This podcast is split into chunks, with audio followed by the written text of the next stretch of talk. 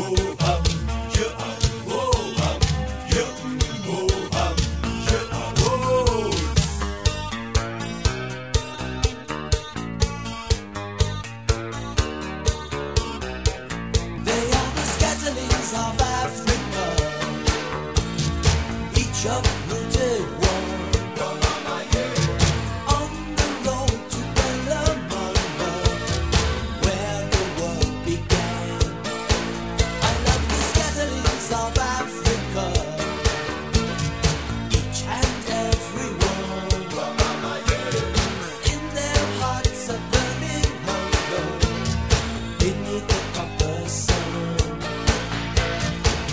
Bonjour à tous, bienvenue sur Bac FM et bienvenue dans l'émission Histoire d'Afrique. Dans cette émission, on décortique, on analyse l'histoire de tout cet immense continent qu'est l'Afrique.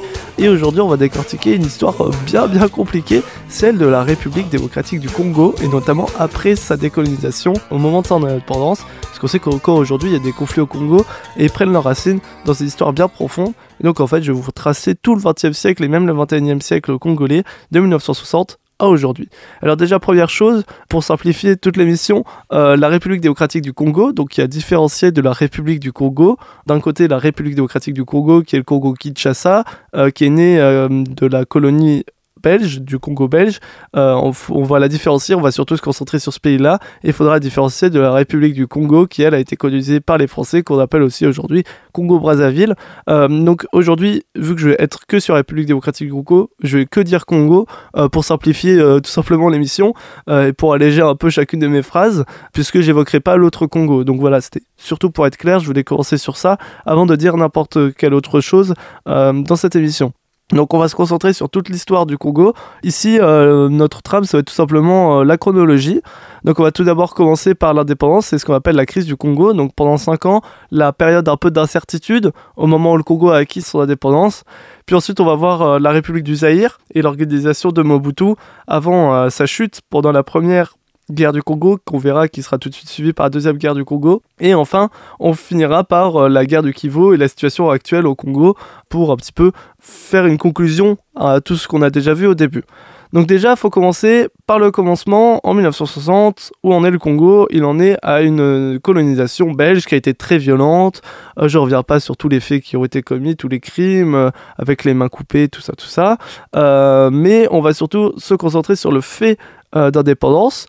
Alors déjà, en fait, euh, les Belges, eux, en 1957, euh, avaient prévu une indépendance sur 30 ans. Là où les indépendances commençaient, en 1957, notamment il y a euh, le Ghana qui est déjà indépendant, les colonies commencent à de plus en plus s'émanciper de leurs occupants, et la Belgique, eux, disent, le Congo, ils vont avoir indépendance sur 30 ans, on va prévoir ça proprement. c'est mal joué de leur part, puisqu'à ce moment-là, il y a quasiment toutes les colonies qui sont en train de déjà de prendre leur indépendance. Et donc forcément, les Belges ne vont pas s'attendre à cette indépendance et donc euh, ils vont être surpris et le peuple congolais, eux, va mener de plus en plus de mouvements indépendantistes. Notamment, il y a des mouvements qui vont faire des centaines de morts, et uniquement du côté congolais. Et à terme, le gouvernement belge accepte l'indépendance du Congo le 30 juin 1960. À partir de là, qu'est-ce qu'on fait?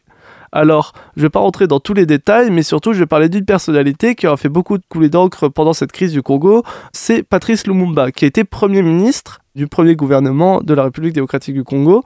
Donc lui, il, mène une sorte de mouvement communiste et il est une personnalité très forte et influente euh, à ce moment-là dans le Congo. Et aussi à ce moment-là, il a décidé de couper toutes ses relations avec la Belgique, critiquant évidemment sa politique coloniale et encore à ce moment-là sa posture néocoloniale et se rapproche de plus en plus de l'URSS forcément, il est communiste, euh, en pleine période de guerre froide, on est en 1960, forcément, il va pencher du côté de l'URSS. Mais dans ce contexte de guerre froide, euh, de l'autre côté, les États-Unis vont essayer d'y trouver un intérêt aussi, ils vont essayer de l'assassiner en vain, et à terme, il va quand même se faire assassiner un an plus tard, en 1961, au Katanga, qui est une région du Congo qui à ce moment-là était en pleine sécession. Euh, je vais pas rentrer dans le détail aussi, c'était très compliqué cette crise du Congo, mais ce seront les services secrets belges qui l'assassineront conjointement avec plus ou moins les États-Unis et surtout au Katanga en 1960. Euh, et aujourd'hui, et ce qui crée un peu le mythe autour de Lumumba, je l'avais déjà cité, c'est qu'aujourd'hui, on n'a plus qu'une seule dent de lui, euh, le reste étant euh, dissous en fait par un Belge, par un officier belge. Et donc, forcément, déjà, cet assassinat, il va créer euh, toute forme de mythe autour du personnage de Patrice Lumumba, qui à l'époque n'était pas du tout unanime, hein, c'était même pas le plus important. Mais aujourd'hui, quand on parle de l'histoire du Congo, c'est impossible de passer à côté de Patrice Lumumba, notamment du fait de son assassinat et des conditions après son assassinat, avec tout son corps qui a été dissous, si c'était une dent. Et on sait par ailleurs qu'il y a un fort attachement au reste du corps des gens euh, au Congo quand on veut enterrer quelqu'un, quand on veut faire son deuil. Et donc forcément, cette dent avait une forte valeur euh, pour les Congolais qui voulaient lui rendre hommage. je vous invite à lire euh, les écrits de Ludo de Witte, forcément belge, qui est un sociologue qui a écrit beaucoup sur Lumumba, qui est notamment le premier surtout à avoir écrit là-dessus, qui est passionnant sur ce thème-là. Et donc forcément, on est dans une crise du Congo où euh, il y a une forme d'instabilité gouvernementale, ça bouge beaucoup. Euh, malgré tout, le président Kassavubu réussit à garder le pouvoir pendant 5 ans, euh, mais derrière, ça change tout le temps de Premier ministre. Il y a, comme je disais, les questions du Katanga qui essaye de faire sécession, qui est soutenu par les États-Unis évidemment pour faire contre-pouvoir au Congo, qui lui se tourne plus du côté de l'URSS.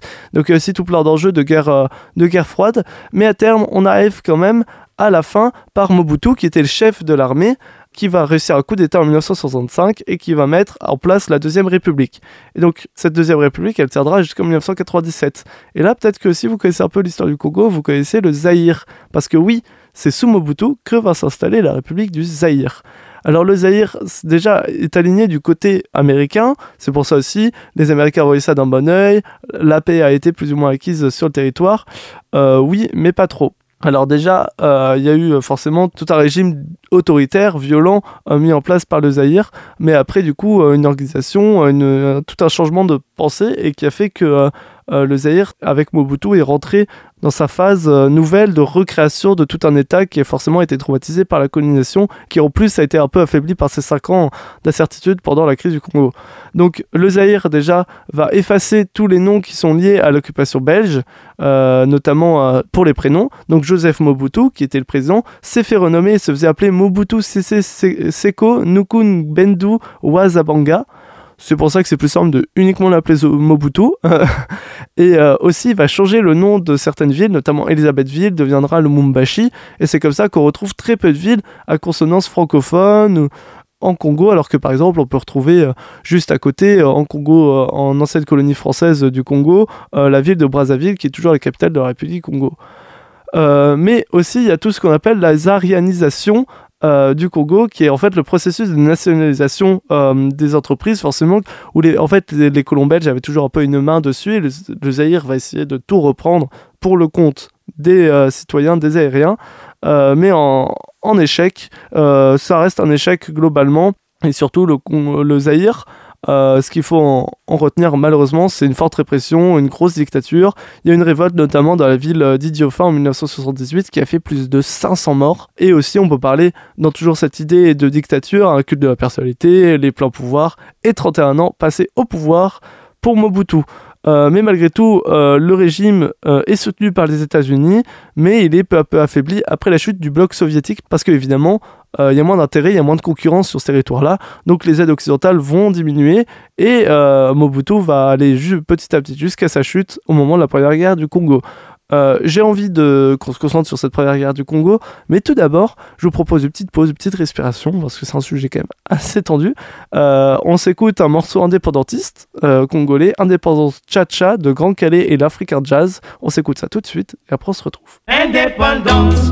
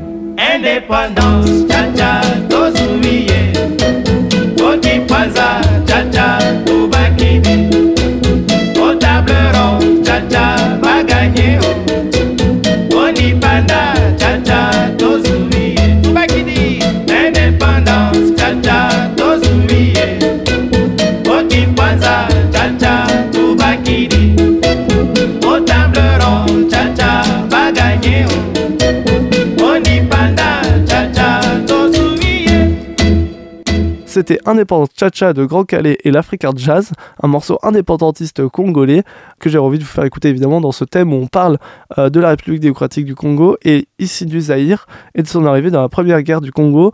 Et donc là, ce qu'il faut, c'est faut, faut se mouiller la nuque pour comprendre tous les enjeux qui amènent à cette première guerre du Congo.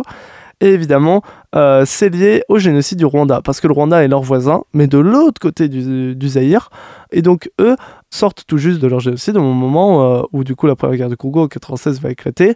Euh, le génocide du Rwanda s'est passé en 94. Et donc, il y a eu euh, d'un côté les Hutus, qui sont eux les génocidaires, ceux qui ont organisé ce génocide, et les Tutsis, ceux qui ont été génocidés, ceux qui ont été victimes de ce génocide. faut bien être clair sur le terme de Hutu ou de Tutsi, parce que en tant que nous, francophones, c'est des termes qui sont lointains, donc euh, qu'on confond facilement. Mais voilà, les Hutus sont les génocidaires, les Tutsis sont les génocidés.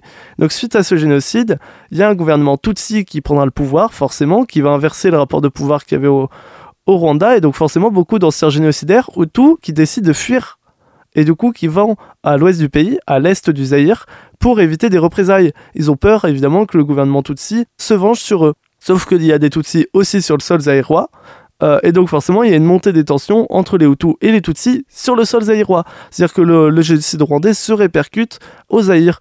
Et sauf que, évidemment, le gouvernement rwandais, eux, euh, vont euh, soutenir les Tutsis, même sur le sol zaïrois. Donc ils vont armer les Tutsis congolais pour se défendre. De l'autre côté, évidemment, Mobutu n'aime pas trop cette ingérence rwandaise. Et en novembre 96, le conflit explose parce que les tensions euh, étaient trop élevées entre le gouvernement rwandais et le gouvernement congolais. Donc il y a le début d'un conflit avec d'un côté le Zaïre de Mobutu et de l'autre côté le Rwanda, mais qui est aussi soutenu par l'Ouganda et des forces révolutionnaires congolaises. Parce que comme je l'avais dit, au Congo on était sous une forme de grosse dictature euh, avec euh, Mobutu. Et donc forcément, il y avait des forces euh, militaires qui voulaient renverser le gouvernement de Mobutu.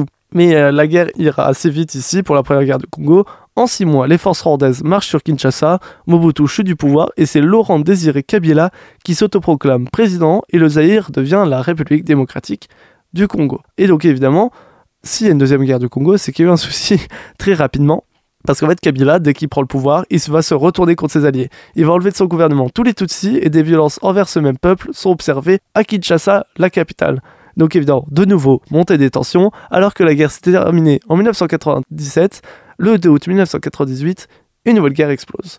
Et cette fois-ci, on a encore plus de forces armées de chaque côté. Le Rwanda, de nouveau aidé de l'Ouganda et de différentes milices congolaises opposées à Kabila, donc qui elles veulent le retour du Zaïre, euh, vont elles aussi remener la même guerre et les forces armées vont arriver jusqu'à Kinshasa, comme la première guerre. Mais cette fois-ci, il y a un grand changement, parce que Kabila va réussir à trouver de forts soutiens. L'Angola, la Namibie, le Zimbabwe, le Soudan qui à l'époque était limitrophe, le Tchad et la Libye vont soutenir le gouvernement congolais. Et donc là, on parle avec tous ces pays en jeu, parce qu'aussi on a du coup l'Ouganda et le Rwanda de l'autre côté, mais on a aussi plein de forces euh, un peu informelles. On parle de, de grandes guerres africaines, ou même de la première, entre parenthèses première, on espérait que c'est la seule, la première guerre mondiale africaine. Bah oui, parce que là, il y a tellement de pays, ça va de la Libye, du Tchad jusqu'à la Namibie et au Zimbabwe, il y a beaucoup beaucoup de forces qui s'agitent autour de l'Afrique centrale, autour du conflit entre Rwanda, Ouganda et Congo.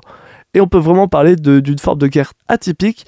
Euh, je sais pas si vous connaissez bien le style clausewitzien, mais là on est vraiment hors de ce style clausewitzien où c'est deux États qui se font la guerre pour un territoire. Puisque là c'est des forces étatiques, mais aussi des milices révolutionnaires extra-gouvernementales. Même, euh, même l'Angola y trouve un intérêt. Euh, Il y a des forces de révolution euh, qui sont financées par le gouvernement ougandais, d'autres par le gouvernement rwandais contre le régime congolais. C'est un bazar total et il y a des milices de partout, qu'elles soient gouvernementales ou non. Et surtout, l'idée, c'est juste de mettre, euh, pas de reprendre le territoire au, Zaïre, enfin au Congo, pardon, euh, mais surtout de renverser Kabila. La guerre fait rage. En 2001, Laurent Désiré Kabila est assassiné et c'est son fils, tout simplement, c'est son fils, Joseph Kabila, qui va prendre la suite. paradoxalement, ça n'a pas vraiment d'impact sur le conflit, qui va lui continuer encore pendant deux ans. Les conflits durent, et en 2003, on arrive à trouver un accord de paix à terme. Donc ça, là, c'était pour les deux guerres du Congo qui ont fait rage et qui étaient malheureusement très violentes, très dures et qui ont euh, créé une forme d'instabilité dans le gouvernement. Comme on l'a vu pour l'instant, Laurent Désiré Kabila et son fils Joseph Kabila, Kabila garderont le pouvoir de façon unique et autoritaire, forcément en plein contexte de guerre. Et évidemment, ça crée des tensions pour longtemps entre tous les pays contingents et toutes les forces militaires contingentes qui sont mises en place. Je vous propose une petite pause avant de parler de la situation actuelle et de la guerre du Kivu euh, au Congo. Et euh, en cherchant un peu des musiques du coup à vous recommander euh, sur le Congo, j'ai découvert que la rumba congolaise était au patrimoine immatériel de l'humanité. Donc moi je vous propose qu'on s'écoute tout de suite un morceau de rumba congolais pour changer un peu le thème de, duquel on parle, un peu détendre l'atmosphère. Je vous propose d'écouter Un prince à South Fork de Fali Ipupa. le prince de South Fork, Luke Wing mpo nalingi yo kimasharsha komonanga bibangabanga te. Komonanga kizengi na yo te temoni zwanga moto oya kokanisaka liboso kosala likambo likewi monoko nanga ezali bebe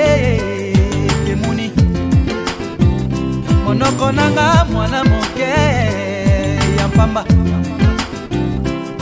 eza na makasi te. Ya botei yo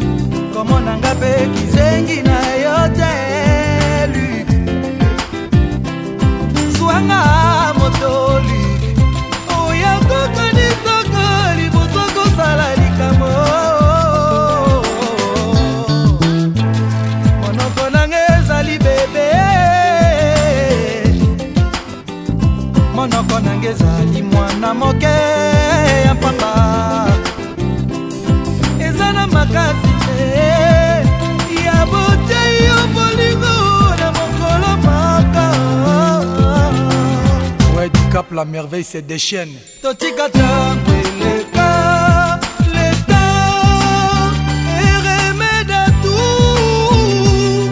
Likewi tinzei kunsevi emani panzu papa na nubia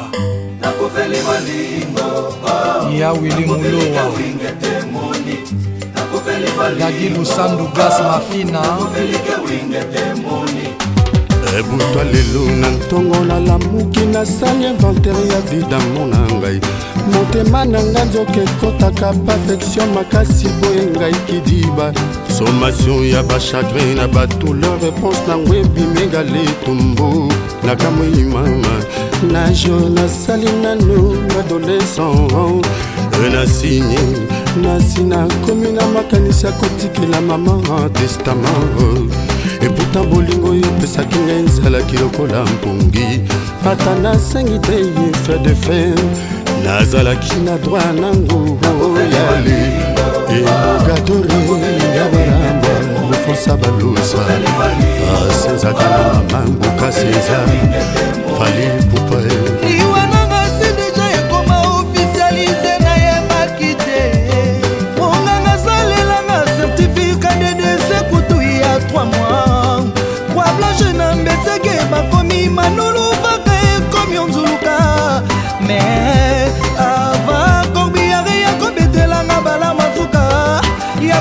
bata banulere nanga.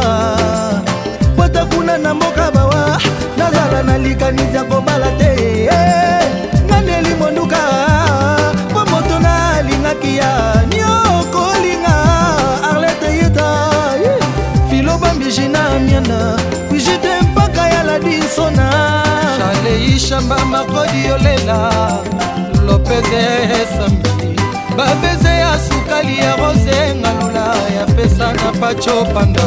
Soki ezalaki na markere rouge me nakoma na rasembiene lelo jean-marie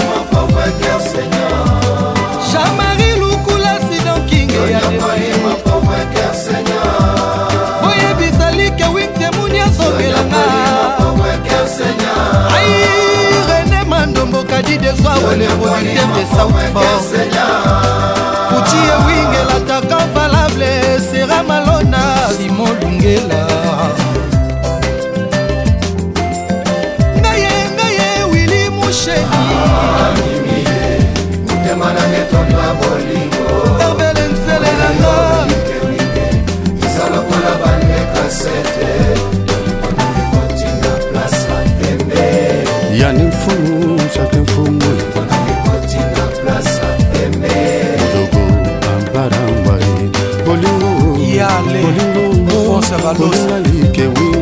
Wingi oboma ngai